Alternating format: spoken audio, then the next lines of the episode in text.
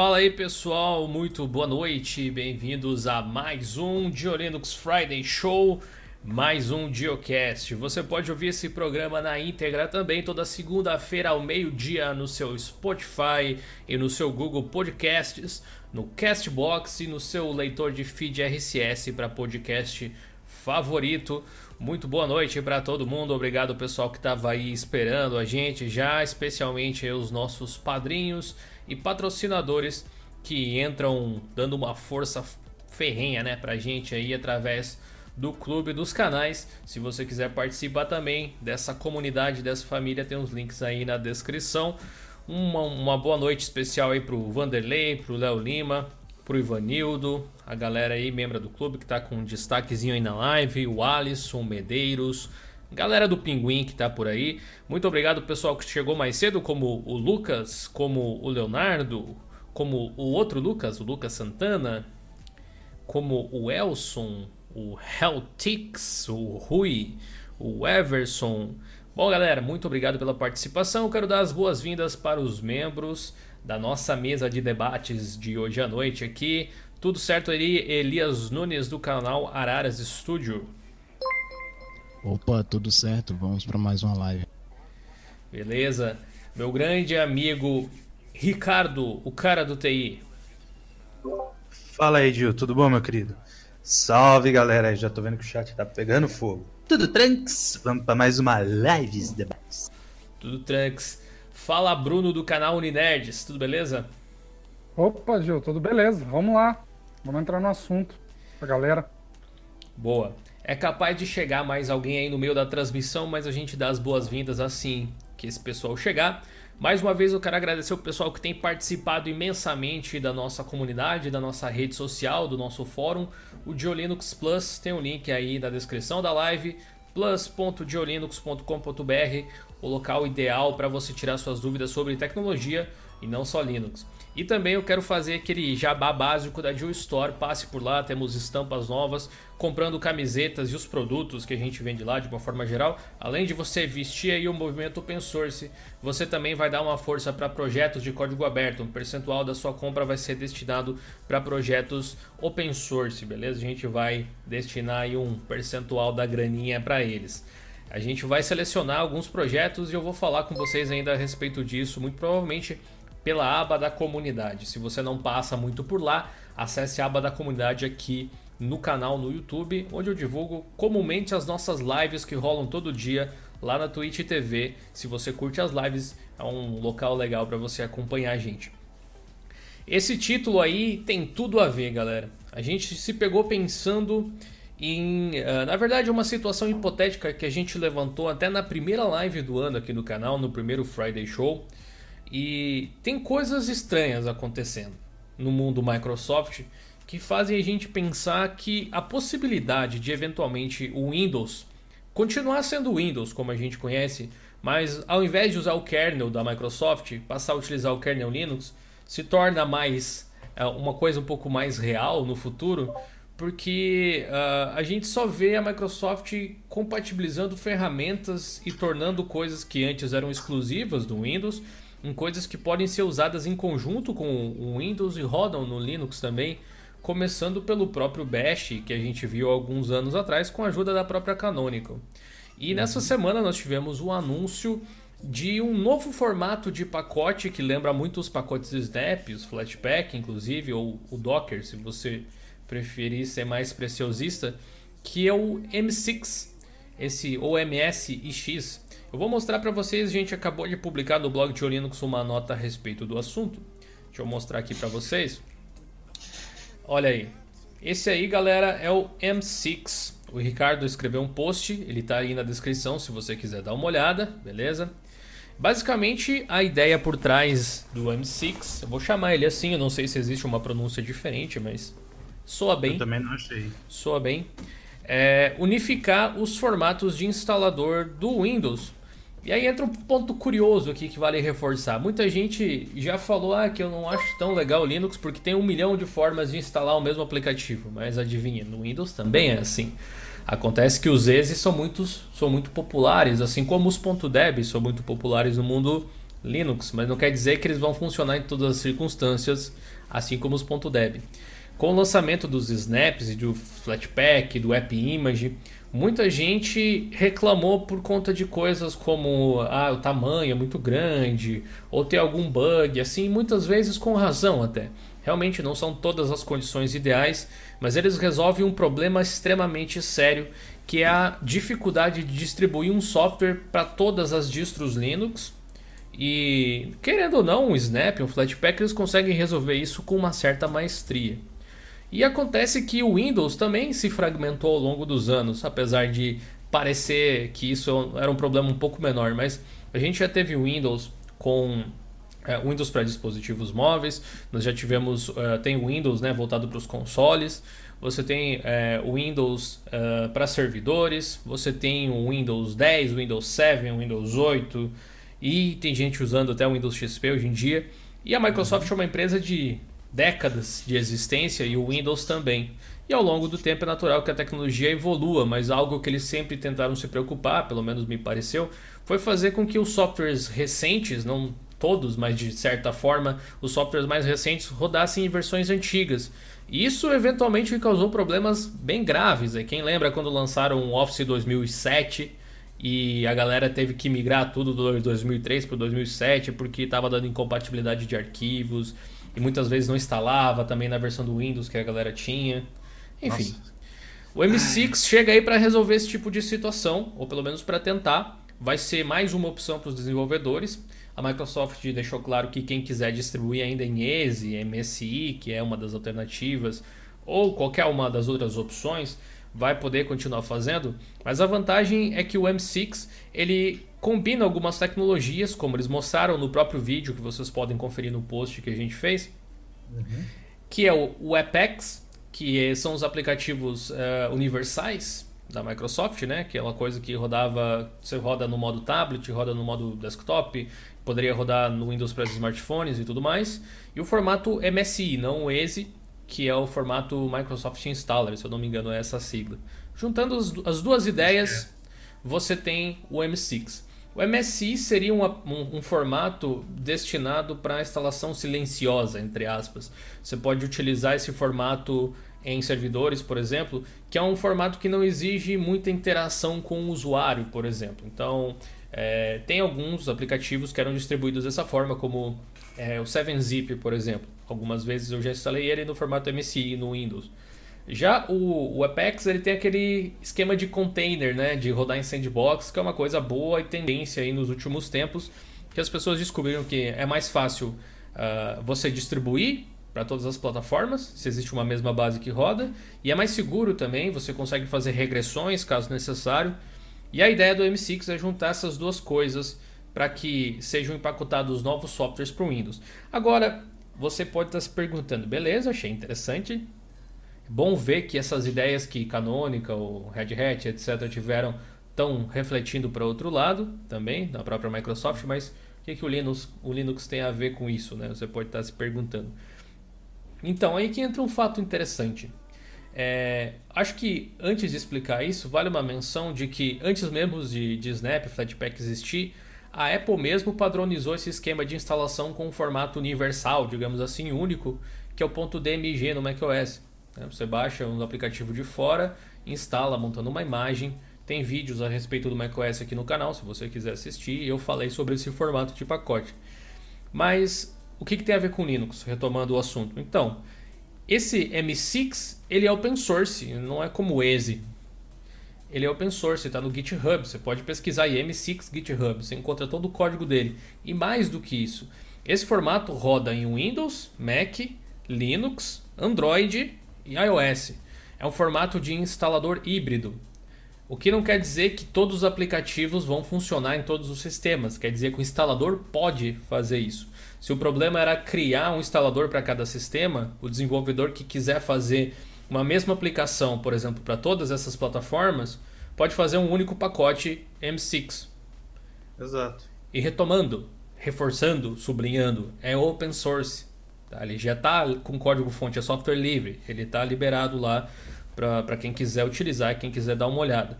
Enfim, dê uma olhada aqui nesse post, quem quiser saber um pouco mais. E o Ricardo fez um belo trabalho aí explicando. Parabéns aí, Ricardo, pela compilação da matéria.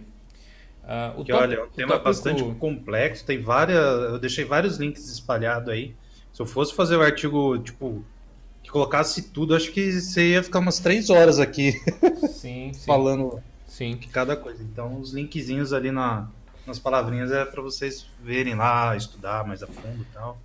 Boa. Mas só pelo videozinho ali já dá uma, uma boa. Certo.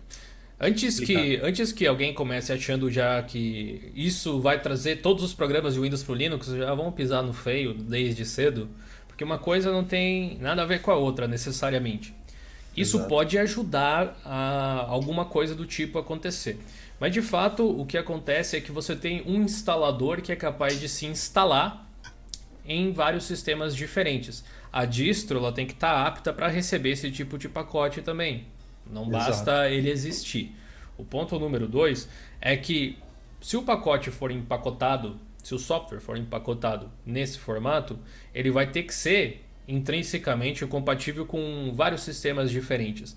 Então, vamos dizer um software que só tenha para Windows, me ajudem a pensar. Só para Windows, nem para Mac, nem para Linux. Vamos ver. Difí hum. Difícil dizer. Vamos ah, tem um é. emulador é, fudido aí de, de Android, BlueStacks, eu não lembro se ele tem uhum. Mac. Pode ser. Isso que eu lembro agora. Vamos fazer, vamos fazer de conta que não tem o BlueStacks para Mac. Não sei se realmente não tem. É, eu não, eu não lembro. Mas digamos que só tenha para Windows. É, o BlueStacks ele faz certas chamadas no sistema Uh, inclusive foi um ótimo exemplo, Ricardo, meio que sem querer, mas foi um ótimo exemplo. É. Ele, ele, faz, ele faz várias chamadas no sistema que envolve a parte gráfica, de repente vai envolver DirectX ou, ou alguma coisa do tipo, né? E esse uhum. pacote, mesmo que ele seja empacotado para Linux, ele teoricamente não vai funcionar, mesmo que ele se instale, porque você não teria essas, esses componentes no Linux, certo? Então, Apesar do pacote funcionar, em hipótese ele não funcionaria. Ah, o Photoshop poderia rodar dessa forma? Acredite, hum. a Adobe não está no Linux não é por falta de instalador, cara.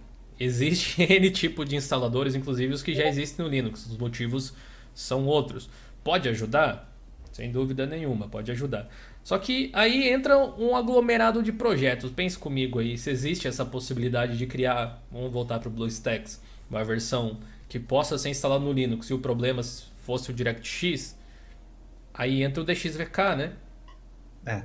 Por isso que a gente vem se questionando assim, será que esse Windows vai virar Linux algum dia? Quando eu publiquei a live aqui, quando eu coloquei a chamada, eu vi que teve gente que comentou assim que nunca que o Windows, nunca, nunca que a Microsoft iria uh, tirar, eu não sei se realmente é, mas foi o comentário da pessoa, não lembro quem foi, Nunca que a Microsoft iria remover a sua, a sua segunda maior fonte de renda para colocar Linux no lugar. Mas aí que tá. Nada é removido. O que você está trocando é o motor do carro e não o carro inteiro. Entendeu? O Linux é o kernel, lembrem disso. Né? Às vezes o pessoal esquece que é um componente de software e não um sistema por completo. E como é software livre, qualquer um pode utilizar, inclusive a Microsoft. E é muito legal ver que agora eles estão é, se preocupando em criar soluções para a comunidade utilizar. Se esse formato vai emplacar, francamente eu não sei. A Microsoft, infelizmente, não conseguiu fazer muita coisa acontecer aí nos últimos tempos uh, do jeito que ela gostaria que acontecesse. Mas com o Satya Nadella, muita coisa vem mudando. Eu gostaria de, antes de a gente entrar em debates mais profundos aqui, eu vi que tinha, teve um, um rapaz que mandou um super chat aqui, deixa eu ler antes que eu esqueça. Deixa eu abrir aqui os superchats. O Bruno Natividade mandou um superchat de dois reais, muito obrigado. Ele disse: Boa noite, Dio, salve para o meu Recife, Pernambuco. Salve aí para a galera de Recife. E eu quero estender a palavra agora para os meus amigos aqui da mesa, começando na ordem aí do nosso, do nosso chat. É, Elias, tá por aí, meu amigo? Fala aí, o que, é que você achou dessa novidade? Opa, cara, eu acho que é uma forma bem válida, até porque É, hoje em dia, por exemplo, você citou o exemplo do BlueStacks. É, veja, é, imaginamos que com esse instalador traga também algumas bibliotecas do Windows. Quem sabe eles façam alguma forma de compatibilizar isso e uhum. isso seja instalado também para Linux. É, eu acredito que muitos softwares que hoje não estão é, disponíveis para a nossa plataforma é, teria de alguma forma algum suporte melhor. E também tem aquele lance da comunidade, né? Porque fazendo isso, a comunidade de alguma forma vai buscar um meio de implementar essas, por exemplo, o DXVK. A comunidade vai dar um jeito de implementar isso. É, porque a comunidade sempre está em busca dessas alterações, seja por bom ou ruim, eles vão buscar alguma forma de integrar isso através desse novo pacote. Eu acredito que de alguma forma vai ajudar bastante aí, não só para o lado da Microsoft, né, mas para o lado de diversos outros sistemas aí. Eu pensei que seria uma camada a menos, na verdade, porque o que, que acontece? Vamos, vamos pegar o Fortnite. É, você tem a, o instalador da, da Epic Store, que ele é um exe, eu acho, provavelmente. É um, um, ponto exe. E aí o que acontece? Você tem que jogar esse exe hoje dentro do Lutris uh, e daí fazer o Wine, trabalhar esse exe para que o Linux entenda e aí implementar o DXVK em cima. Parece muita coisa, mas funciona tipo assim, né? É, no fim das contas, a gente se acostumou a ver muita abstração de camadas e toda a tecnologia que a gente usa é bem complexa, se for ver. E parece muito uhum. simples porque geralmente está a poucos cliques. Esse, muitas vezes, essa muitas vezes é o caso do, das aplicações que rodam através do Lutris. Mas se o M6 realmente for, digamos, o Fortnite fosse distribuído dessa forma, com ele já rodando no, no, no Linux, ou podendo ser instalado no Linux, essa etapa aí de rodar através do Wine poderia ser substituída dependendo de como for o restante da implementação. Ou muitas vezes o próprio desenvolvedor pode apontar certos caminhos. Né? Eu estava lendo a documentação da Microsoft em relação ao M6 e eles disseram que você pode criar. Não foi bem essa palavra que eles usaram, mas eu acho que é uma forma interessante de explicar. Você pode criar encruzilhadas no programa. Por exemplo, você tem. Vou pegar um software que existe para todas as plataformas. Google Chrome, por exemplo. Se a Google quiser, ao invés de distribuir um EXE, um DMG e um .deb, um .rpm, fizer só um M6, por exemplo, é, ele pode, quando o usuário for instalar no computador, ele vai pedir assim, beleza, qual sistema você está rodando? Se for Linux, vai por esse caminho, se for Mac, vai por esse caminho, se for Windows, vai por esse caminho, se for Android, vai por aquele caminho. Claro que as outras empresas talvez não vão querer uh, não iriam querer usar um formato da Microsoft. Porém, ele não é exatamente da Microsoft, apesar de eles terem criado. Já que ele é código é. aberto, ele é de quem quiser pegar, né? E isso é uma grande, cria um grande diferencial. Faz com que talvez seja possível padronizar um pouco o mercado ainda mais na distribuição de aplicativos.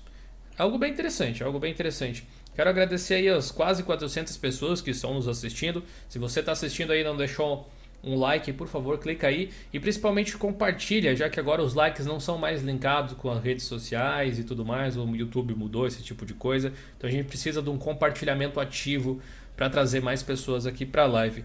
É, Ricardo, o que, que você achou disso aí tudo? Ah, eu queria ouvir o Bruno, velho. Quero pegar a opinião de todo mundo aí para Bruno é dev, uma... né? Bruno é desenvol... O Bruno é desenvolvedor. Bruno é desenvolvedor, então eu tenho que ouvir quem que entende do, do Bang, velho. Então eu queria ouvir o Brunão ah, primeiro. Nem tanto assim, né, gente? Pô. Ele é modesto. Não, perto de mim, é... você manja, velho. Bruno, fazer um Bruno é super modesto. Fala aí, Bruno. O que, é que você pensou, então, sobre esse pacote novo aí? Não, eu acho interessante. Como eu já disse em umas outras lives aqui do próprio Jonathan, eu percebo que a Microsoft ela tá deixando de focar assim tanto no Windows e ultimamente ela tá, ela tá focando mais em serviço. O foco da Microsoft agora não está sendo mais o Windows, está sendo mais serviço. Então, de fato, eu acho que até é uma boa para eles começarem a liberar esses pacotes, porque quanto ela mais focar em serviço, menos ela vai focar no Windows, né? E aí, por exemplo, ela pode diversificar em outras coisas. Como, por exemplo, serviços de nuvem, é, como que eu posso dizer também? Serviços a área de programação também. Tem várias. Na verdade, até na área de programação, ela tem um serviço muito bacana, que você pega um código, ele gera em várias outras linguagens. Então, de fato, como programador, eu estou vendo isso. Ela está focando demais em serviço. Então, acho que ela não vai mais querer focar tanto no Windows como ela focava antigamente, né? Acho que é isso. Vou falar aí, o Ricardo. Uh, bom, agora ouvindo todo mundo aí, corroboro com tudo que falaram. Uh, bom, é o seguinte, eu eu tô testando que uma das previsões que eu acertei não é essa ainda, a gente, mas eu acertei. mas eu vejo que com essa jogada, uh, que nem o Bruno falou, a Microsoft está começando a olhar mais para serviço. Então, quando você é prestador de serviço, você não quer ficar, vamos dizer assim, amarrado a só um cliente, vamos dizer assim, né? Então, com esse tipo de de expansão. Então você podendo usar em iOS, macOS, Android, Linux, versões antigas do Windows que não são compatíveis com a Microsoft Store, você consegue abranger um mercado muito maior, né? Então, por exemplo, uma das minhas previsões foram que Microsoft Office chegar em, no Linux, eu chutei alto, né? Querendo chegar esse ano. Mas eu, eu creio que no máximo até 2021 a gente sim vai ter uma versão do Microsoft Office, não online, e sim a, por exemplo, a versão física, vamos dizer assim, né? Que é aquele que você instala do EXE lá tal e tudo mais. E esse padrão veio para, vamos dizer assim, derrubar alguns mitos, né? Que a galera vem falando, né? Que nem o Gil falou no começo. Ah, porque Linux tem um monte de pacote. Ah, usuário leigo não vai saber. Ah, isso, ah, aquilo. Aí, até com um desses daí, eu perguntei, cara, qual usuário comum vai saber executar um ponto bate? Aí fez lá um malabarismo dos infernos e tal. Uh, então eu acho que para a Microsoft virar o é, ter um Windows Linux lá tal, uh, eu acho que está muito perto de acontecer, né? O, acho que até o Gabriel comentou isso em um vídeo dele. E eu acho que até 2025 a gente vai ter sim o, o Windows é, virando um Linux. O Windows que a gente conhece hoje em dia podem se preparar para dar adeus, começar a caixão fúnebre, né? Porque a Microsoft uh, parece que não vai querer mais ter tipo Windows 11, 12, por aí vai. Ela vai estacionar no Windows 10, né? E, e com essa dela abraçar o open source, não como era na era Palmer, de colocar como um, um vilão. Então eu acho que muito em breve a gente vai ter vários produtos da Microsoft rodando em Linux, né, pagos ou free, aí já vai da experiência, experiência não, da, da decisão da Microsoft. E a gente vai também começar a ver muitos canais especialistas aí que antes eram especialistas e vão começar a bater cabeça. Pronto, já queriam polêmica, tá aí a polêmica. Eu acho mas que. a, a minha. então, mas eu acho que vai ser mais ou menos assim. A, ela vai começar a soltar alguns programinhas ali para a galera testar. Sei lá, pode ser o Edge, uma versão básica do, ah, do é. Office, e depois ela vai soltando mais coisas. Você falou do Edge, bem lembrado, né? Eles mudaram hum. o, a engine do, do, Vão mudar, na verdade, eu acho. Não sei se já mudaram, se tem alguma compilação já tá com mudando. a base do Chromium. Mas é mais um que migra para uma base aberta, mais uma vez. O que eu digo em relação, assim, de eventualmente, tipo, a Microsoft usar Linux como kernel do Windows, é que quem usa o Windows e vai continuar usando e gosta de Windows, que, que a gente deixa claro, não tem problema nenhum, a gente gosta de tecnologia de uma forma geral. O Windows é bacana em algumas coisas, em outras nem tanto, assim como o Linux. Mas né? o, que, o que quem usa Windows provavelmente a, ideia, pelo menos ideal, de uma transição desse tipo é que o usuário não sinta nada de diferença. Então, talvez daqui a pouco você vai estar é. usando um, Windows que tem um kernel Linux, mas funciona tudo do mesmo jeito que sempre funcionou, entendeu? O que me parece que a Microsoft vem criando ferramentas para que essa integração de projetos seja eventualmente possível em alguma circunstância, sabe? É, assim como aconteceu deles criarem aquela distro Linux da Microsoft, que já existe uma dessas, né? Só que para a uhum. internet das coisas, para usar, usar no Azure lá, que é o, o serviço de, de cloud deles, Uh, eles criaram baseado no Linux e na, na, época que eles fizeram um anúncio, eles disseram: olha, a gente está usando o kernel Linux aqui como um produto da Microsoft porque o Windows não é a melhor ferramenta para atender esse tipo de demanda, que era a internet das coisas.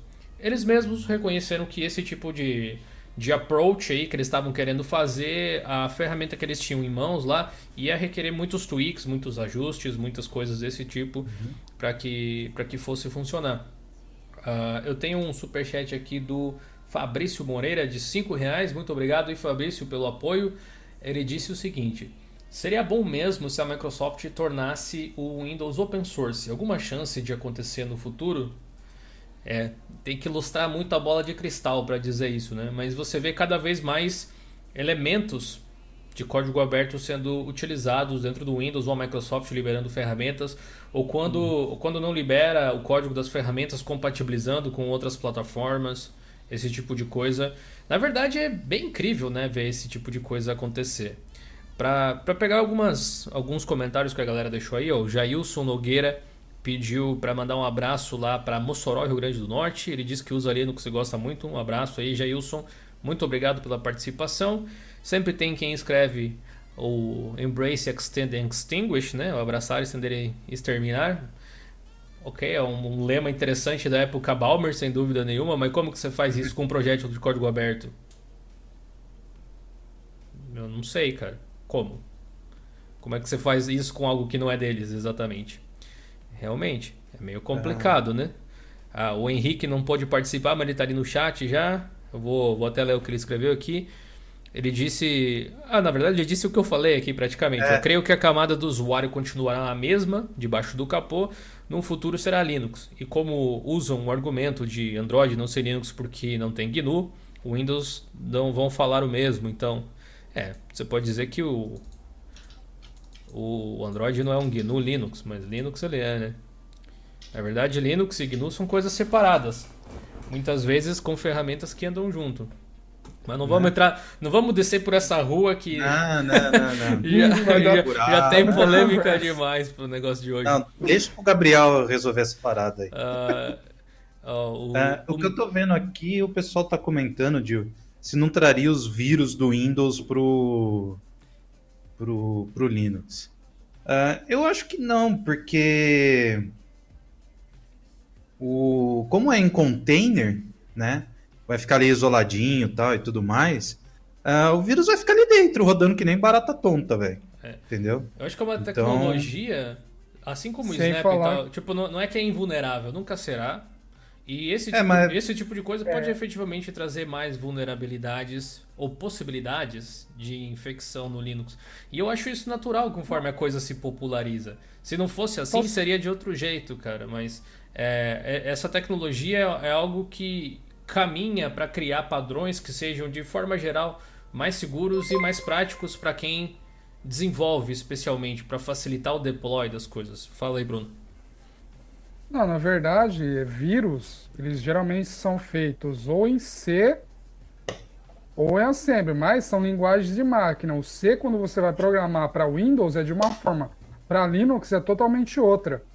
Então, acho que não tem como falar assim, ah, vai trazer vírus. Só se a linguagem começar a ser muito parecida. Mas o é. contrário não tem como não. Senão eles vão ficar rodando ali dentro, né, Bruno? Uhum. Sim, não vai acontecer é. nada. Agora, essa, essa, essa, questão de. Só um copy-paste, né? É, de, de Linux, de Windows como plataforma, que o Bruno trouxe ali, é algo que a gente discutiu algumas outras vezes, é uma, é uma coisa bem, bem real, assim, se for ver, né?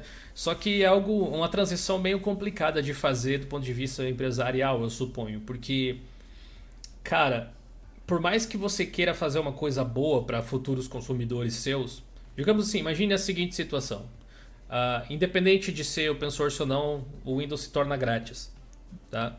Uhum. Chega hoje assim, pô, o Windows é grátis. Legal, todo mundo que estava pirata, teoricamente, pode se tornar um usuário legítimo.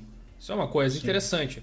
Usar pirataria aí é, é foda, né? Você acaba colocando os seus dados em risco, geralmente, aí, e os da sua família, especialmente dos mais leigos que usam os computadores e que muitas vezes nem sabem que estão usando um software que é pirateado, sabe-se lá como foi craqueado, mais coisa legal, do tipo, né? Se tornar grátis, não vai precisar mais comprar é, cereal roubado. Olha que legal. É.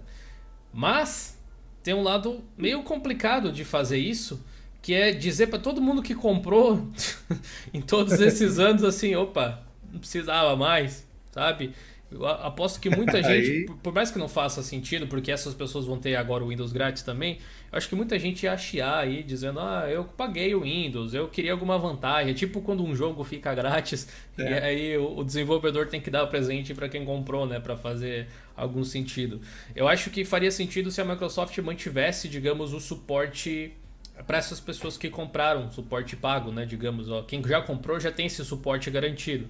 E agora quem vai pegar o Windows grátis, por exemplo, daí tem que pagar pelo suporte e assim a uhum. gente vende aplicativos na loja, que é exatamente o modelo de negócio da Google com o Android, que é um, um Linux também, querendo ou não. Você tem uma plataforma uh, que, na verdade, o que tem de, de uh, que as empresas pagam do Android são royalties perante a funcionalidades da interface, não é o sistema em si.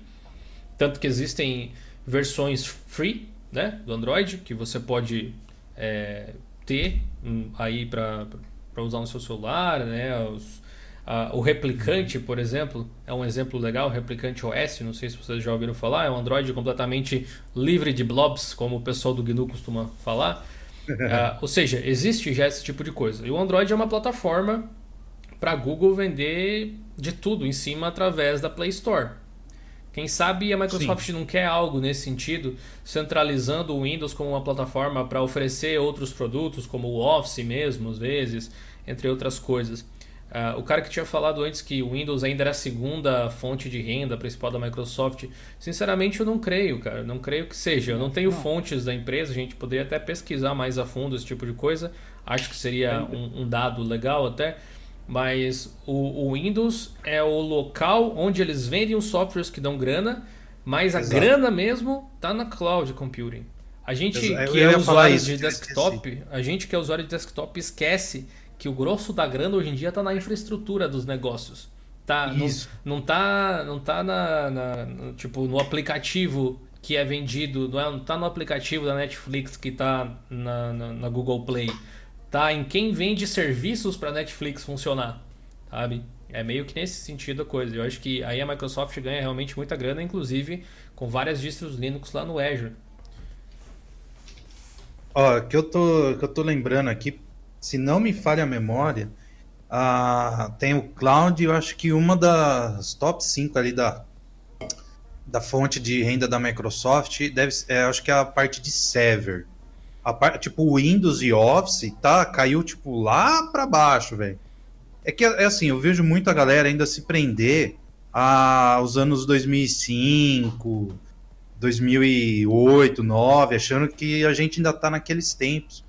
Eu vi recentemente, né, lá no, no blog, a, a mesma ladainha daquela época, entendeu? Não, porque a gente falou, ah, instalar isso, aquilo é difícil, não sei o que tem. Aí começou tipo um malabarismo argumentativo. Não, mas eu tô tirando o Snap, Flatpak, as lojas de, de, de aplicativo, eu tô tirando o app mesmo. Eu falei, caraca, velho, você quer. Tudo. Tá tirando tudo, como que você quer?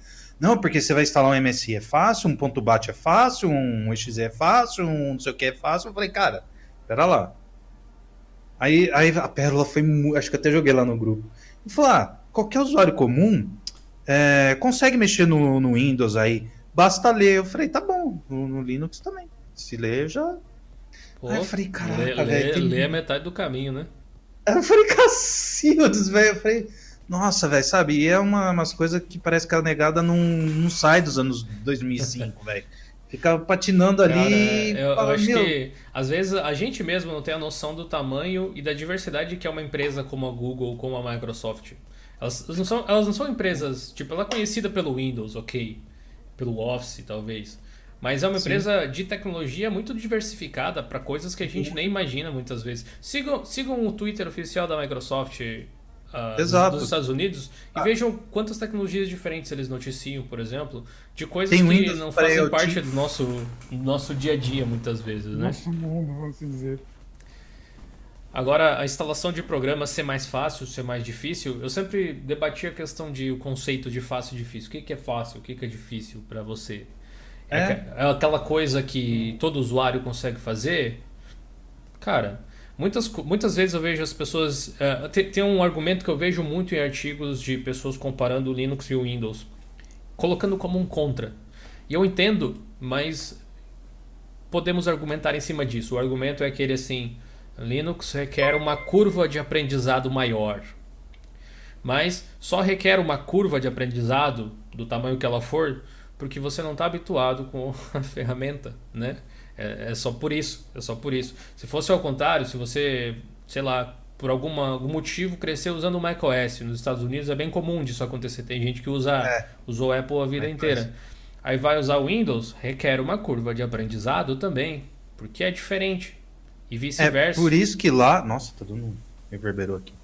O, por exemplo, aquele Ai, hoje tá difícil lembrar as coisas. O Chromebook tá ganhando espaço porque ele é muito parecido com, com o macOS. Uhum. E a galera, os universitários lá, não tem dinheiro para um. É baratinho lá, né? É, um, um iPad, vai, que seria o, mais ou menos o concorrente, vamos dizer assim. Os caras vão lá, compram um Chromebook. E assim, eu não duvido que o Chrome OS feche 2019 já com 1% de market share.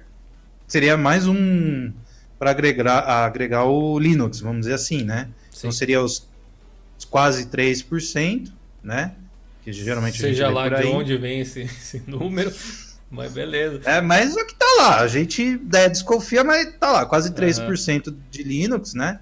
Aí vem mais 1% do. Do. Como é que fala? Do Chromebook, né? Então a gente teria aí 4% de boa, né? Então... Sendo que o Mac tem aqui uns 10, quando muito? Por aí. E tá estagnado, viu? Acho que desde 2008, por aí, não, não passa a barreira dos 10%, né? E você falou de instalação. Eu, eu não vejo isso na prática, né? Eu, se a galera não sabe, eu trabalho com suporte e tento, assim, não pegar gente que já teve algum contato muito mais aprofundado com qualquer tipo de sistema operacional, ou é um pouco mais é, safo, vamos dizer assim. Então eu tento, tento pegar, sei lá, um, uma, uma pessoa que quer sentar e utilizar o sistema. Todos os testes que eu fiz, eu coloquei a pessoa na frente do computador e falei, como que você faria, sei lá, para navegar aí no sistema? Meu, a pessoa fala, nossa, é fácil, intuitivo, não sei o que tem. falei, tá, e como é que você faria para instalar tal, tal programa? Eu fiz isso no Mint e no Ubuntu, hum. né? Todo mundo ficou assim meio olhando para aquela sacolinha, né, que é da, da Store, né? Ah, eu falei, você acha que é aí? Ah, eu acho. Falei, clica. Ah, nossa, é aqui. Então, é, é, foi, não, ele falou, as pessoas falam, nossa, mas é só isso? Eu não preciso ir mais em nenhum lugar? Eu falei, não. Aí, como era o computador da pessoa já, né? Sim. Eu falei, vai, vamos. Eu dou sempre o exemplo do Spotify, né? Que é um programa conhecido. Aí ela, as pessoas digitam, ah, Spotify. Nossa, clicar. Eu falei, clica em instalar. Aí aparece a senha, né? Pra você pôr a senha. Aí, falei, põe a senha aí que você fez e tal. Só isso? Eu falei, só isso. Então, quando eu vejo esses argumentos aí de, ah, é difícil, ah, é isso.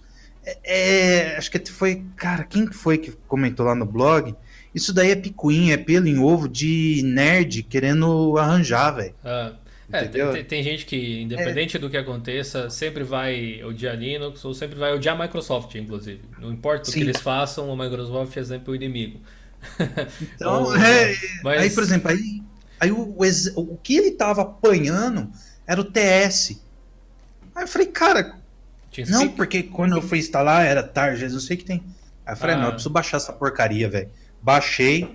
Falei, cara, é um ponto run, igual lá do. Do DaVinci? Do DaVinci.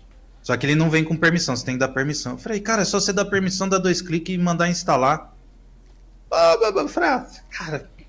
É, não, mas aí, enfim, é, é, esse pessoal, assim, Tipo, esse, esse é fácil se você for ver. Tipo, dar dois cliques e abrir o instalador é fácil. O problema aí é o que segue, né? O next, next nem sempre é tão simples assim.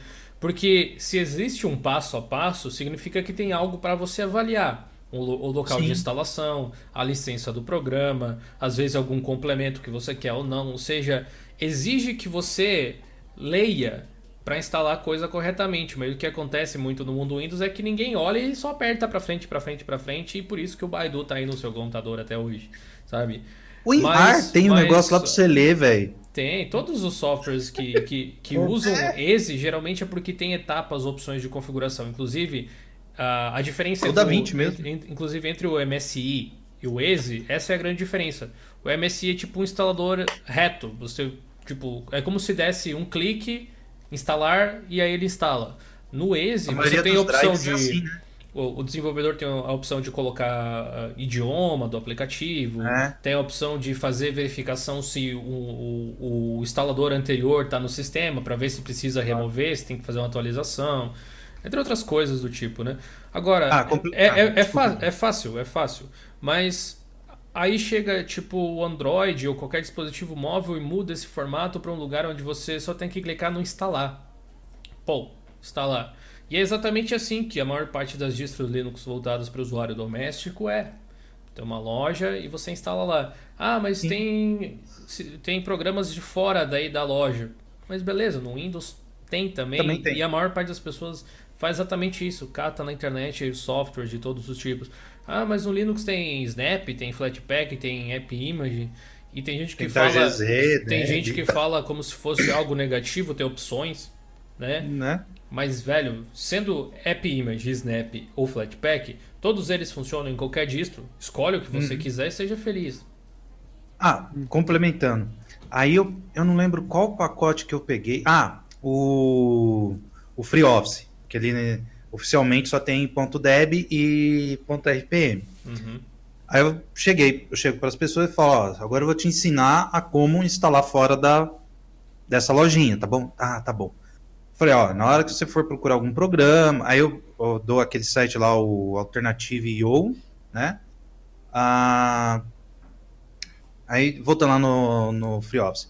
Falei, ó, você vai vir aqui na parte Linux e tal. Aí eu já, eu já falo, ó, você tá mexendo em Linux e tal. E a pessoa fala, nossa, como é fácil, né? Ah, você vai vir aqui, o seu sistema, você sempre vai procurar prom, é, ponto .deb, né? O DEB, tá bom? Ah, não, tá bom. Aí tem algumas que perguntam, ah, é tipo executável? Eu falei, isso, é tipo executável que você estava acostumado. Ah, beleza. Aí vai lá, cadastra, baixa. Eu falei, dá dois cliques aí. Aí dá. Aí abre a lojinha, né? Ou abre o instalador lá do, uhum. do Mint. Aí eu falei, clique em instalar.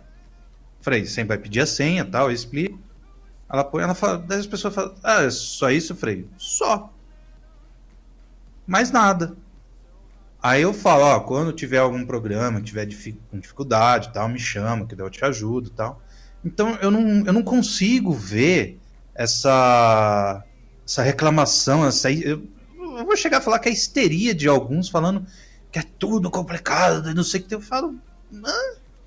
É. Para mim tem algumas possibilidades. Ou quando foi apresentado o Linux, foi feito de uma forma porca. Foi feito um terrorismo foi feito, foi feito um terrorismo, ou foi explicado de uma forma tão porca, ou a pessoa é hate mesmo. Não tem.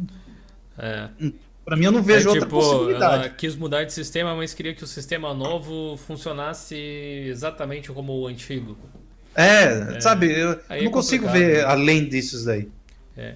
Mas isso aí, cara, não deixa o negócio do lance da curva de aprendizado te limitar, porque se você não sabe fazer compota de pêssego, também precisa de curva de aprendizado para fazer isso. Né? Tudo que você Ó, não sabe outro... precisa de estudo. É normal, né, cara? Agora, uhum. vale a pena você estudar? Você conhece alguém que usa Linux obrigado? Eu não conheço. eu já vi bastante gente usar o Windows obrigado. Já vi muita gente usar Linux que, e sem saber. Mas tipo é? assim, nossa, eu, eu tô preso a Linux no meu computador. Nunca vi, cara. Nunca vi nem. O pessoal acha que o usuário de Linux é masoquista, que gosta de sofrer, certo? O pessoal, é, às vezes, tipo, não, não vou dizer que não tem alguma complexidade a mais para fazer alguma tarefa, assim como no Windows, às vezes você tem algumas complexidades a mais.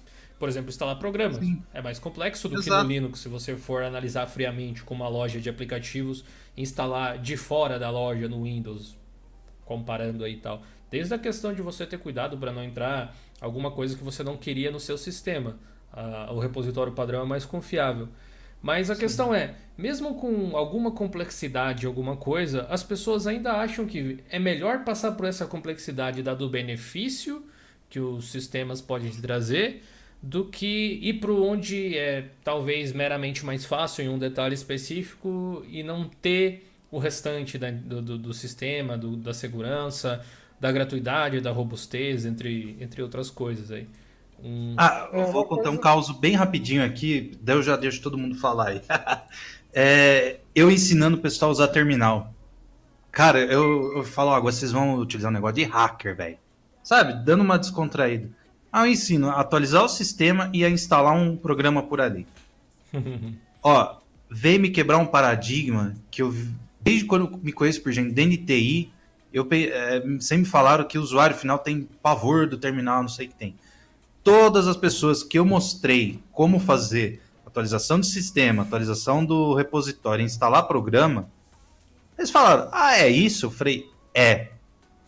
Aí quando eu falo, você acabou de atualizar um Linux, elas falam: não, jura? Eu falei, juro. ainda, você ainda tem que é. gravar é. uma dessas aí pra mostrar pra galera. Eu, eu, Acho que daria um vídeo legal, cara. Daria um vídeo legal. Tipo, as pessoas ficam assim, ah, é. sério que eu fiz isso? Eu falei, é. Tipo, eu uh, mostrei como instalar o GIMP, né, via terminal. Uhum. É, suda pt install GIMP espaço menos Y. Falava isso. Ah, tá certo. Falei, tá, pode mandar fogo, botava a senha. Ela, acabou? Falei, acabou. Abre ali o um menu. Nossa, sério que é só isso? Falei, Magnífico. Eles ficam é. maravilhados com essas coisas, entendeu? Eu percebo que as pessoas têm muito medo de algo novo, entende? Elas acham que, tipo assim, ah, é complicado, é coisa do outro mundo, ah, que isso aí é só pra gênio, pra superdotado. Então, é, é bem por aí. Pessoas, as pessoas elas têm medo de, parece, tem um receio de algo novo, entendeu?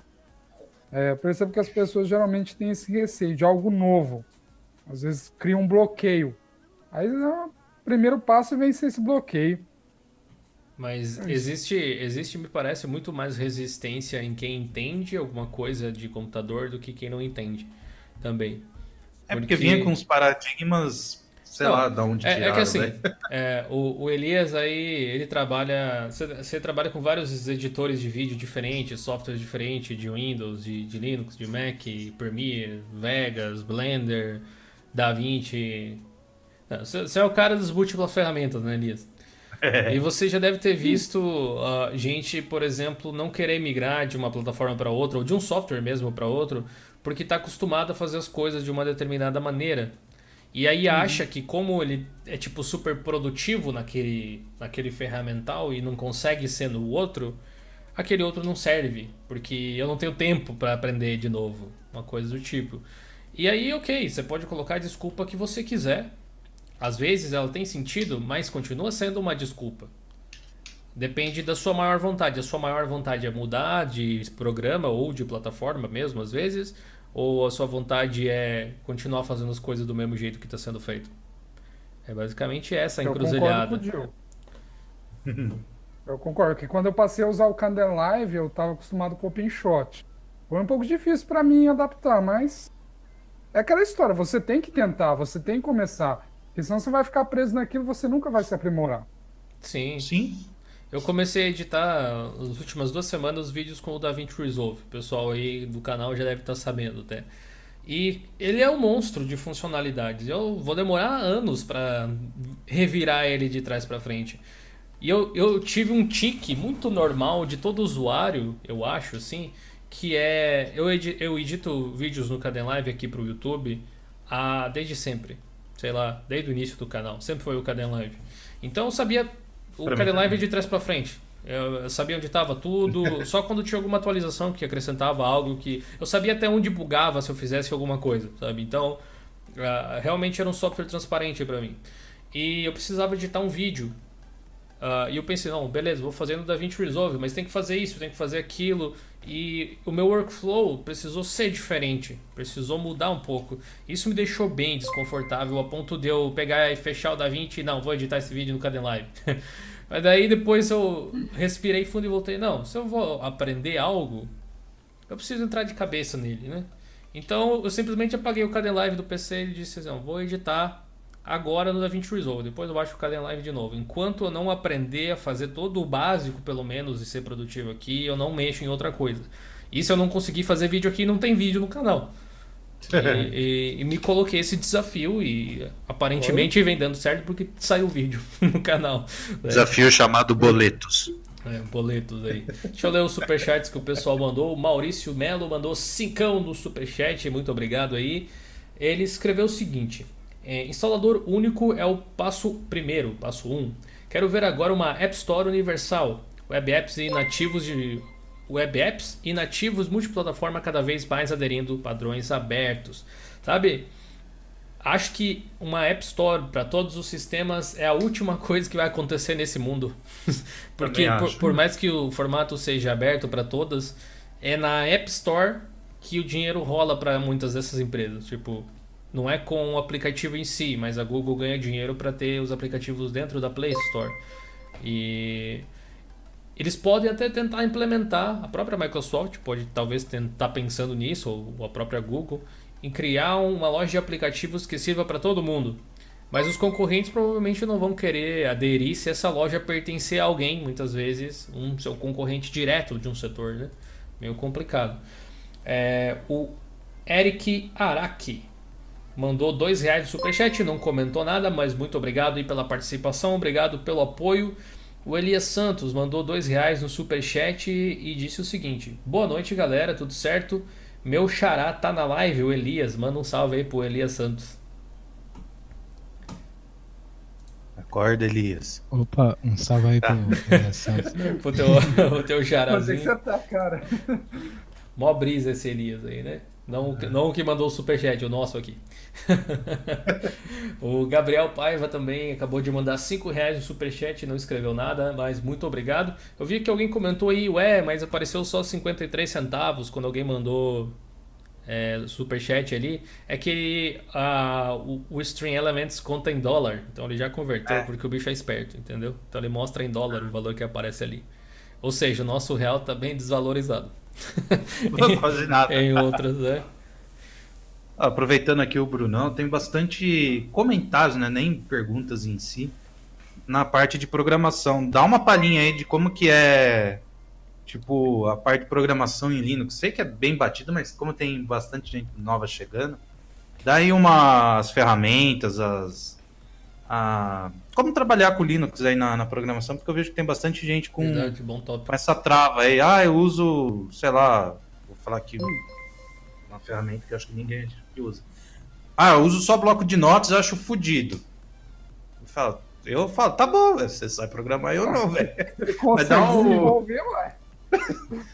um panorama aí, que eu tô vendo que tem bastante gente aqui no chat, em outros vídeos, ficar falando isso. Ah, eu só não saio do Windows porque não tem, sei lá, o o VS Codes. Sei lá, você manja aí, dá. Manda fogo aí. Ah, bom, primeiro no meu canal, né, tem um vídeo que mostra como configurar. Eu já falei em outra live, mas vou repetir.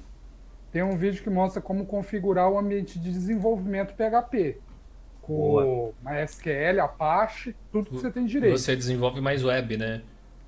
É, ah. você desenvolve mais web, mas também ser um pouco de desktop mobile. É, se você quer programar, depende muito da linguagem que você quer. Uhum. Por exemplo, tem um mono, acho que é o mono, que você pode programar até em C Sharp e ASP.NET no Linux. Dá para programar, dá para você fazer até umas coisas bacanas no mono. Uhum. Eu tava até pensando em fazer vídeo sobre isso, mas tudo bem, depois eu faço.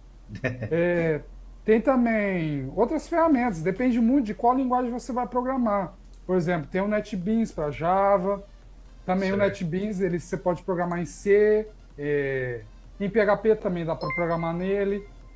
Então, o Eclipse também dá para você programar em várias linguagens, em C, em C++. Então você tem que pesquisar em qual linguagem você quer programar e ver que ferramenta tem para o Linux. Cara, eu vi esses dias Porque alguém reclamando. Muita ferramenta, muita gente, não, não é brincadeira.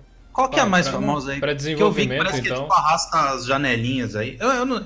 Gente, eu sou tipo um sysadmin de rede, então eu faço quase tudo no bloquinho de nota com shell e olhe lá, velho. Então eu tenho que ficar perguntando pra quem entende aqui, velho. Eu lembro que tinha um programa, é bem famoso, eu não vou lembrar o nome. Que hum. é. Tipo, você arrasta as janelas. Eu não sei, você deve manjar mais aí. Pra... O pessoal reclama. Pra fazer site era o Dreamweaver? Acho que é tipo o Dreamweaver da vida. Que era o, o Icewig, né? Tem um, é... coisa... What you see is what you get. Acho que era. Acho que era Bluefish. Será que era ah, Bluefish? É. Sim, nesse sentido. Era isso. Ele ser o Dreamweaver, mas ele chega mais ou menos. Pô, mas tem alguém que usa Dreamweaver ainda? É tipo. O logo dele é um peixinho azul mesmo. É a tradução de Bluefish. Peixe azul. É, eu lembro que era Obrigado. alguma coisa desse tipo. Eu falei. Eu fiquei pesquisando e tal. Eu falei, cara, Tinha... eu não vou gastar Tinha o Ap Aptana também, eu acho que era um. Aptana. É, na verdade, ele veio do Eclipse. Hum. Aptana ele vem do Eclipse. É. Toda, toda vez que eu preciso editar o código do blog ou do fórum lá, eu uso o Sublime Text. Também é um Eu, bom, eu, eu gosto bastante dele, assim, porque uh, tem. Às vezes, se o código tem muitas, muitas milhares de linhas aí. Uh, eu, eu costumava pegar e editar no Gedit ou no, no, no Zed, né, que é o editor do Linux Mint mesmo, o fork do Gedit. Só que ele chegava a travar de tanta linha que tinha. O Sublime só vai. Vai de boa assim. Não, Sublime Text você Mas consegue instalar. Poderia ser outro, com certeza. Instalar funcionalidades nele. Sim. Você consegue deixar ele mais aprimorado. Mas eu uso o basicão, assim, é. só, só dou highlight no, no, no, tipo de código que eu estou editando lá e já era, né? Uhum. É... Não, pra vocês terem uma ideia, quando eu preciso colocar vídeo lá no blog, eu falo, ai Jesus, de novo essa bodega, velho. Me dá calos frios, velho. calos frios. É... é... que infelizmente eu não estou tendo mais tempo para fazer os vídeos de programação, né? O pessoal às vezes até pergunta, mas infelizmente agora eu estou trabalhando fora, então não estou tendo mais tanto tempo. Boa. Mas espero mais para frente voltar a ter um pouquinho de tempo. Oh, o, Isso, o, traz, o do... traz esses programas para a galera ficar por dentro, tal, e a gente, daí você consegue colocar lá no, no fórum lá do, do Plus. Beleza. Aí, aí fica mais fácil a gente falar, criar uma wiki, né, Dil? Sim. Aí fala, ó, te vira, negão. É contigo agora. É. Falando nisso aí, fica o convite mais uma vez. Passe lá no nosso fórum, se cadastre lá e comece a interagir com a galera. Tem muita coisa interessante que você está perdendo. Se você não está por lá, plus.diolinux.com.br. Aproveitando para dizer que aqui na descrição dessa live você encontra os links para o canal pessoal aí do Ricardo, do Elias nice. também. No, no, canal do Ricardo você tem uh, assuntos relacionados a TI. No canal do Elias, o Araras Studio, você tem material a respeito de produção audiovisual com Linux. O sistemático do Henrique não está aqui, mas está aí na descrição também. Ele estava aí no chat antes, não pôde participar. Sim. Ele é redator lá do Dio Linux também, um canal muito bem feito que vale a pena você conferir. O canal Uninerd está aí embaixo também, que é o canal do Bruno, onde ele fala sobre programação. E o canal do FastOS, que sempre participa com a gente aí, mas hoje ele não pode estar por aqui, está aí na descrição também para você conferir. Uh, o Fast faz, fala bastante sobre notícias uh, do mundo Linux, jogos e fala bastante de Fedora também, se você curte Sim. especificamente essa distro. É, o Cristiano Cunha mandou um superchat de dois reais e comentou o seguinte: E aí? Adobe Creative Cloud no Linux? Quando seria? Estamos na mesma, cara. A gente fez um episódio algumas semanas atrás contando as uhum. novidades que a gente sabia e até então não tivemos mais nenhuma informação, infelizmente, em é. relação a isso. Mas na moral, na moral mesmo, assim, acho que o, na com, moral, o combo, moral, o combo GIMP mais DaVinci Resolve mais Inkscape já era, velho. Eu acho que é, não, eu... não, existe, a menos, que, a menos que tenha aquela questão, ah, mas é a curva de aprendizado, mas eu estou habituado. Ok, as desculpas são suas aí, mas em termos de técnica Ferramenta. ferramental para produzir algo profissional, não tem desculpa mais, velho. É... Exato. Gabriel Paiva Tanto mandou... que o David tem até as, os atalhos, eu não sei se tem o... Sim, você pode importar até no vídeo. Exatamente. É, tem vídeo de instalação do DaVinci Resolve dessa semana no canal, se você não viu. Gabriel Paiva mandou outros 5 reais, muito obrigado aí, Gabriel. Ah, eu não agradeci o Cristiano, obrigado também, Cristiano, pelos 2 reais. Ele disse o seguinte, o Gabriel. Cara, eu na época de 2007 tinha uma internet muito ruim e acabei baixando o GIMP 2.6 por ser mais leve que o Photoshop e nunca mais voltei. Bem-vindo ao clube, então somos dois. É, o Aleph Carvalho também mandou 5 reais, muito obrigado, Aleph ele disse o seguinte: gostaria que as interfaces gráficas do Linux organizassem melhor os elementos na tela de modo mais produtivo. Isso vale especialmente para o Gnome. Olha, eu entrei em umas discussões essa semana passada com o pessoal do Gnome, debatendo a função da doc, como ela deveria estar. Tá. Já argumentei sobre outras coisas, mas eles têm uma visão muito específica do que eles acham que um ambiente de desktop, um ambiente gráfico deve ser.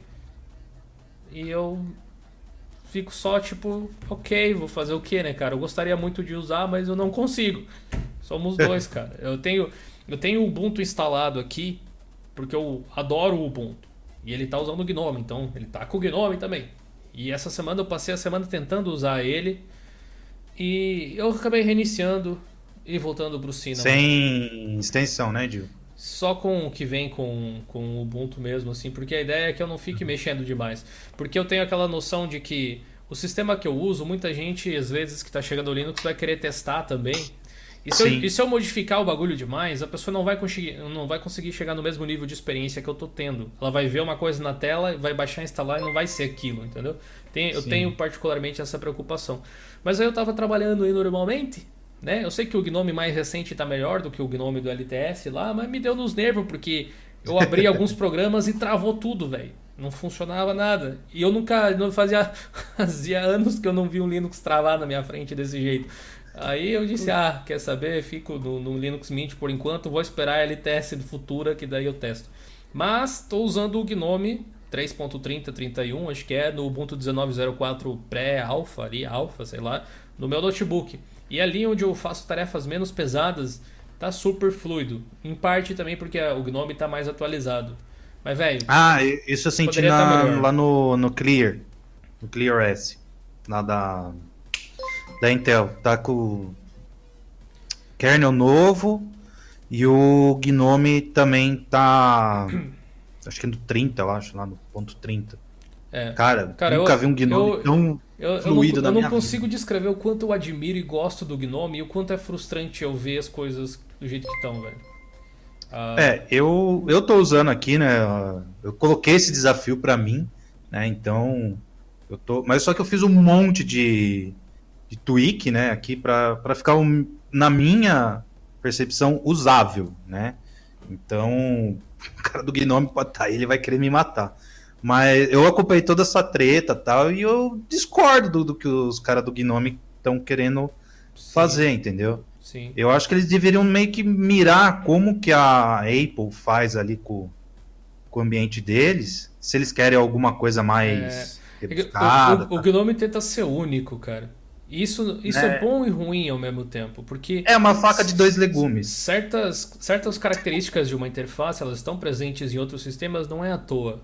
É porque Sim. ao longo dos anos as pessoas aprenderam a usar dessa forma.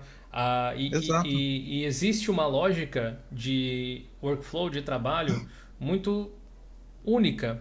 Por exemplo, como colocar os ícones na parte inferior da, da janela. Você pode ver que a maior parte das interfaces trabalha desse jeito. No macOS você tem a dock ali, Elementary, Deepin, Cinnamon, KDE, XFCE. Exato uh, etc. Ou se não é isso, é a mesma lógica invertida, a barra em cima, o próprio, o próprio XFCE pode ser dessa forma e tal. Uh, e o Unity era diferente, mas ele conseguiu resolver certos problemas que existem no Gnome, a forma com que o Unity trabalhava, como a, o aproveitamento de espaço, a organização dos ícones, entre outras coisas desse tipo, assim. E é, aí, aí que eu fico pensando. O Bud é o nome que deu certo, né? O próprio Bud, é o próprio Bud Desktop tem é. um. Inclusive o Ubuntu Bud, o 1904 que tá para sair, eu ouvi falar que eles estão colocando o Nemo no lugar do Nautilus, do Nautilus. Que, que, geralmente usavam por causa da área de trabalho. E assim, o pessoal que usava o Ubuntu Bud uhum. pediu que fosse adicionado isso. Eu tenho que baixar ele para ver se é realmente isso que aconteceu. Mas, enfim, são, são, são, vários exemplos, né? E o Gnome é muito querido por muita gente e ele continua ali Sim. dessa forma. Mas o fato é que ser peculiar não é necessariamente bom, ser diferente assim. Porque você pode ter um, um cabelo completamente zoado e você pode chamar ele de peculiar, sabe? Exato. e é, é o mesmo caso do Gnome. E não é que tá tudo errado, mas tem coisas pontuais que é tipo assim, vai na contramão do que eu acharia que um desktop deveria ser. Mas aí é meio que opinião pessoal. E eu tentei. Não, é, eu, é que nem eu falei, eu achei o, por exemplo, o clear lá rápido e tal, mas é que nem até o Renato já falou em algumas lives. Tipo, tá rápido é, porque foi otimizado e tal. Aí, por exemplo, a, a Gnome Software lá, a Store. Por exemplo, no Ubuntu, é, depois de um tempo é igual carro vai pega de boa, né? Não costuma ficar tão travado. Só que daí, por exemplo, como eu uso NVIDIA e tem OBS, aí tem um monte de coisa, ela fica meio travadinha. Se você tem no máximo duas fontes de.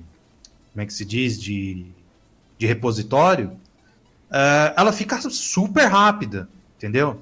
Então, eu acho que tem muita coisa que, por exemplo, é, daria para melhorar, mas pelo que eu percebi, o pessoal do Gnome é meio cabeça dura, cabeça fechada, né? Tanto que tem a máxima lá que enquanto outras DE ou interface, sei lá, qual é a nominação que vocês queiram, coloca a função e o Gnome tira. E o Renato até brincou, é, capaz daqui, daqui um tempo o Gnome arrancar a dock. Na né? real, é isso que vai acontecer, aparentemente. Né? Então eu fico muito triste. Né? Ela vai mudar Porque... de formato, eu não sei exatamente. É. Porque que eu, que eu, a, minha, a minha reclamação, para quem não me acompanha no Twitter, deveria, arroba blog de Linux, foi a seguinte: reclamação colocada no sentido. Eu até marquei o pessoal do Gnome Brasil quando fiz a publicação. Eu disse, ó oh, galera, é só para mim ou vocês também acham isso um pouco incômodo? Mas quando você tem vários ícones de favoritos na barra do, do Gnome, na doczinha, ela fica com os ícones muito pequenos, fica difícil de você ver alguma coisa. Aí eu sei, tudo bem, é para você visualizar eles e distribuir entre as áreas de trabalho, etc. Uh, ah, mas a barra está lá por algum motivo, certo? Então ela deveria funcionar bem. E aí eu sugeri Exato. algumas modificações que talvez poderiam contornar esse problema, mas aparentemente os próprios desenvolvedores, eu abri uma issue lá no, no, no GitLab do Gnome, dizendo, olha, é isso aqui, daí duas sugestões. Mas eles fecharam a minha issue rapidinho, dizendo que era um problema que eles não estavam pensando em resolver agora, ou que era algo que estava fora da alçada porque seria uma, uma característica modificada no futuro, alguma coisa assim. Francamente, Resumindo, não... o problema era seu, não do sistema. Em, em, resumo... Foi assim que eu vi. Desculpa não, se o cara tiver aí. É, não, mas em, em, resumo, tipo, não, não, será trabalhado em cima disso nesse exato momento. É. Né? Aí, tudo bem. Então, é... eu, eu, até, eu até esperava que eu tivesse a chance de dialogar com alguém um pouco mais na thread ali, mas ele fechou rapidinho. Isso não deu nem tempo disso. Então, é algo que outras, pessoas, outras pessoas não tiveram tempo de ver, votar, alguma coisa assim, porque ela foi fechada. E é, é, é um pouco decepcionante. É o medo de virar polêmico, né? É. é. pode até virar, mas sei lá, eu acho que poderia, sei lá, ouvir mais, né? Por exemplo, eu bato, vamos me chamar de louco, mas ó, gente, as previsões que eu fiz no começo do ano tem três para acontecer, hein? O DXVK agora com suporte a DirectX 9, que ainda vou fazer um. Vou esperar ter mais coisa aí, eu vou fazer um artigo. Uhum. Esse negócio aí da Microsoft, né? E os anti-cheat aí começando a querer funcionar, porque ia ser conversando com a Valve. Mas, né, isso é para outra live. É. Mas, por exemplo, eu ainda acho que quando a Canonical abriu o. Quando ela receber mais grana, né? Virar tipo a Apple dos anos 80, abrir o capital, Gente, se preparem o pé na bunda que ela vai dar no pessoal do Gnome. Meu entendimento, eles estão com o pessoal do Gnome para quê? Para ver como que o Gnome trabalha, tal, como que vai ser uma interface, porque já está tendo conflitos e se eu bem me lembro num dos vídeos lá do Jill, o já teve algum atrito ali com o pessoal da Canonical, eu não lembro, acho que é na referente à área de trabalho, que o ah, qual é o nome dele, Gil? Do, ah, do ah sim, do, do George, né? Ele tinha falado que, que, assim, esperava-se que a Canonical, como usava a área de trabalho via Nautilus, ajudasse a melhorar as funcionalidades. E, e é algo que eles não fizeram. Não, não estou dizendo que eles sejam, tipo, a gente, eu e Ricardo, não estamos dizendo que existam necessariamente vilões nem da Canonical, nem, da, não, é. nem do, do, do Gnome, assim. Mas se você parar para observar a, forma com que o Ubuntu pega a, o vídeo sobre o 1904 que eu fiz recentemente no canal. Sim. Aquilo que está lá é o Gnome, mas não é o Gnome. A funcionalidade dele já é diferente. Uma coisa que eu acho que Tem não faz sentido, mexida, por né? Uh, uh, vou voltar do passado a arrancar um assunto de anos atrás. Por que tirar minimizar e maximizar das janelas? Eu me pergunto. Ah, porque Exato. o Gnome funciona de um jeito diferente. Você usa o super e organiza janelas. A ideia é foco. Mas, velho, você não pode fazer exatamente a mesma coisa com aqueles ícones ali? Você quer só usar as, as áreas de trabalho. Aperta o super do mesmo jeito, cara. Você não é? quer. É? Você quer. Você não quer ter ícones na área de trabalho. Só não põe os ícones lá, cara. Não é? é mas é, mudando é, esses elementos. Novo, mudando esses elementos, você acaba forçando as pessoas a trabalharem de uma determinada forma. Enfim. Sabe, é, eu acho, acho que, que é, é um assunto, assunto bem longo que eu vou continuar lendo os nossos superchats. Quem sabe Vai a gente lá. faz um, um, outro Friday Show só para debater esse tipo de coisa. Quem sabe chamando a galera é. do Gnome, se alguém quiser participar aí, seria bem interessante. É... Uh, o Aleph foi o último, né? O Maurício Melo mandou outro superchat de dois reais. Muito obrigado, Maurício. Tá ricão hoje, né, rapaz? Editor de código para programadores VS Code e Atom, diz ele. O Atom eu já usei o VS Code não acho que nunca. Já instalei, mas usar mesmo, não usei o Atom, já usei. Mas acabei ficando com o Sublime a maior parte do tempo para trabalhar nas coisas que eu ah. preciso. Mas eu sei que o Atom é bom, né? O Atom é bem Ah, legal. o Esdras me deu um, um tique aqui de lembrança que o cara que tá fazendo isso daí do DX V9 lá, uhum. DXVK e tal, Sim. É, é um adolescente que nem ele e tá fazendo esse porte, velho. Então, uhum. Eu falei, cara, que foda isso. Nice. Eu falei pra ele, cola nele e faz a dupla dinâmica, velho. Porque quem não conhece aí da live, do podcast, o Esdras é um cara, hoje em 2019, um adolescente ainda, e manja muito de, de programação. Eu fico besta, tipo, eu falo para ele, cara, eu não tô conseguindo isso, tal, já tentei alguns... Não, faz isso, isso. Eu falei, cara, Moleque arregaça. Como? cara, porra, velho, é muito, velho, pra minha Bom, cabeça. cara, esse daí, ó, o Esdras Linux, o, próprio, o próximo canal no YouTube ali, ó. Fiquem de olho nesse moleque, velho, é muito bom. O Thiago Novaes mandou um superchat de dois reais também e disse que Linux para PHP é bem melhor que o Windows. Aí é, foge daí a jurisdição, mas segundo o Bruno é verdade, é isso mesmo? É, é verdade. Por a quê? própria local web afirma isso. Por que, que você, você, vocês Eu sou só o guardinha, velho, então. A própria local web afirma isso. Mas por que, que você acha? Qual, é... Uma das maiores empresas assim, de pedágio aqui do Brasil. Não, por que, que você acha melhor? Porque aqui, assim, não é a falácia do. Né? do da autoridade. Da autoridade. É, qual o motivo de ser melhor? Duas coisas. Primeiro, é mais fácil de instalar e configurar. Né? Uhum. Assim, se você não for usar programas de terceiro, tipo o AMP, o AMP ele já instala tudo sozinho, mas se você for fazer manualmente. Ah, mas você tem o LAMP é também, né? E também, fora que é mais rápido para você desenvolver, porque infelizmente as, as aplicações no Windows elas são um pouco mais pesadas que no Linux. Fora que tem o Docker, é né? Verdade. Hoje em dia também, para hum? você brincar. Fora que tem o Docker também agora. Uhum. Qualquer coisinha você sobe um serviço rapidão. Eu é... vou aproveitar o Bruno de antes da gente. Aproveita o Bruno, então. é... Lá vem. Eu vou ser polêmico. Fala Explica o um negócio, velho. Por que, que tem programador que tem preguiça de fazer programa multiplataforma? Pronto, joguei a polêmica, gente. Por que, que tem programador que tem preguiça? É, tem preguiça, por exemplo. Ah, eu só vou fazer para Windows porque tem um mercado gigante. Você está ligado às desculpas, né? Eu uhum. peguei empresas que. Eu juro, o Dil tá ligado à empresa que era aí do, do, do Sul. Uhum. Eu falei, me dá a versão de Linux para eu testar tal. Os caras me dão o Firebird. Eu falei, filha, é... isso daí é para eu conectar o banco de dados, eu quero o programa. Ah, não, entra em contato com o revendedor, não sei o que tem, blá blá blá. Mas a minha pergunta, ah, por que, que tem programador ou empresa que tem preguiça eu, sou eu falando, tá, gente? Não é o Dio nem ah. nada. Sou eu, cara do TI falando. Por que, que tem programadores ou empresas que têm preguiça de fazer na linguagem multiplataforma?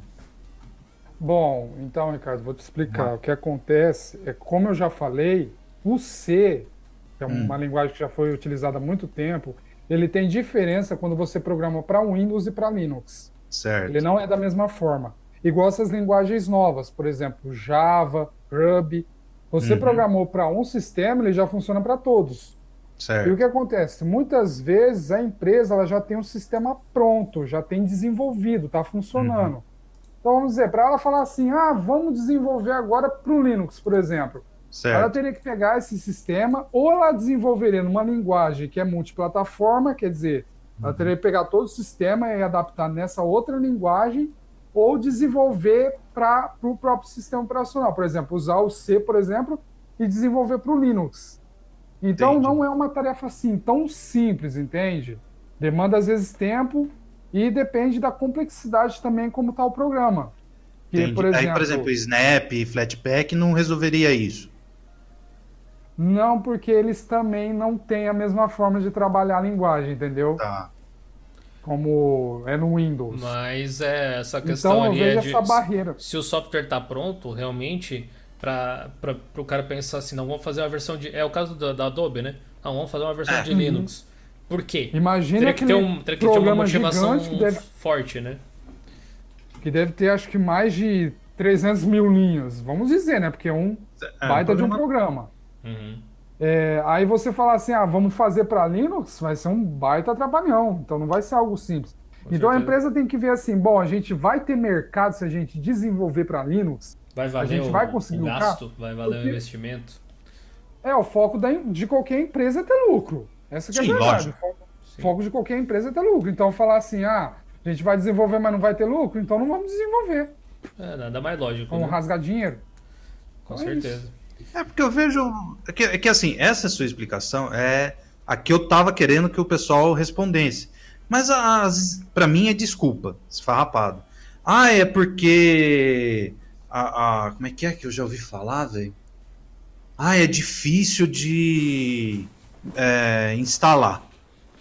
Oh, tem um, não, tem um, tem um superchat aqui que é exatamente sobre esse assunto que vocês estão falando. É, só deixa eu ler uhum. os dois. Então, tá Vinícius Tavares mandou 5 reais e não falou nada. Muito obrigado, Vinícius, aí pela ajuda. Uh, mas o Lucas Cunha também mandou 5 reais. Muito obrigado, Lucas. E comentou o seguinte: sobre Dev, não seria mais fácil portar para todas as plataformas pela web? Aí já é com o Bruno.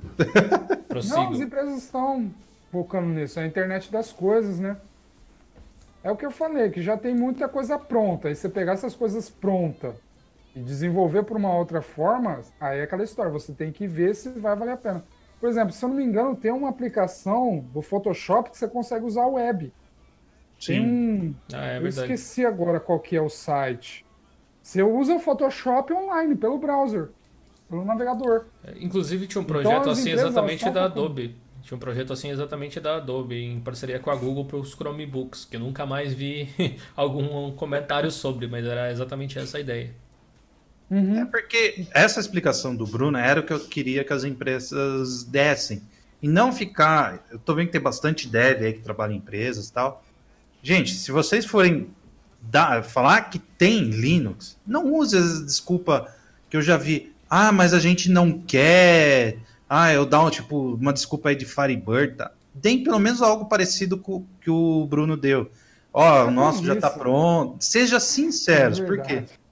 É, cara, Sabe é muito frustrante. Eu, eu vejo, muito, eu vejo muita empresa dizer, tipo, ter vergonha de dizer que não tem dinheiro para fazer algo.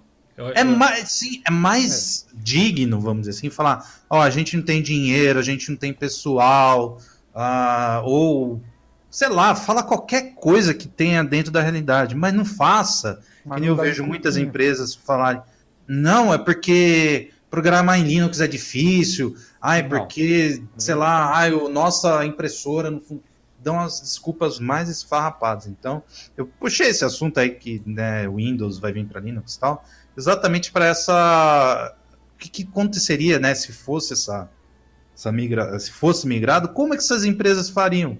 Porque como teria componentes de Linux dentro ali do, do Windows e tal, elas o quê? Quebrariam, aí teriam que realmente correr para mudar.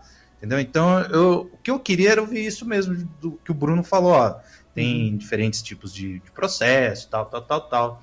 Então, quem estiver tipo... trabalhando com dev e tal, sejam mais é, próximo da, da realidade e falar, não, a gente não, não tem capital, não tem qualquer coisa do tipo, que vai ser muito cara, mais. Eu vou te falar uma de... coisa, geral, geralmente não são os desenvolvedores que te respondem, geralmente é a equipe de suporte nossa senhora. Suporte, Dá mais raiva ainda. Nada, né? nada é impossível, nada é fácil, eu também. Então, né, vai, vai ter que depender de ter aquela oportunidade aqui. Pra a gente ir pra, pra parte final aqui da, da live, que já tá se estendendo por uma hora e vinte. É, o Elias Santos mandou um super chat de 5 reais também. Muito obrigado, Elias, pela força. E ele falou algo que, porra, eu já passei isso na pele também, cara. Hoje eu recebi uma reclamação de uma gráfica por causa de um arquivo SVG. É o cúmulo, cara, frustrante. Velho, eu vou te contar a história do dia que eu mandei um SVG para uma gráfica.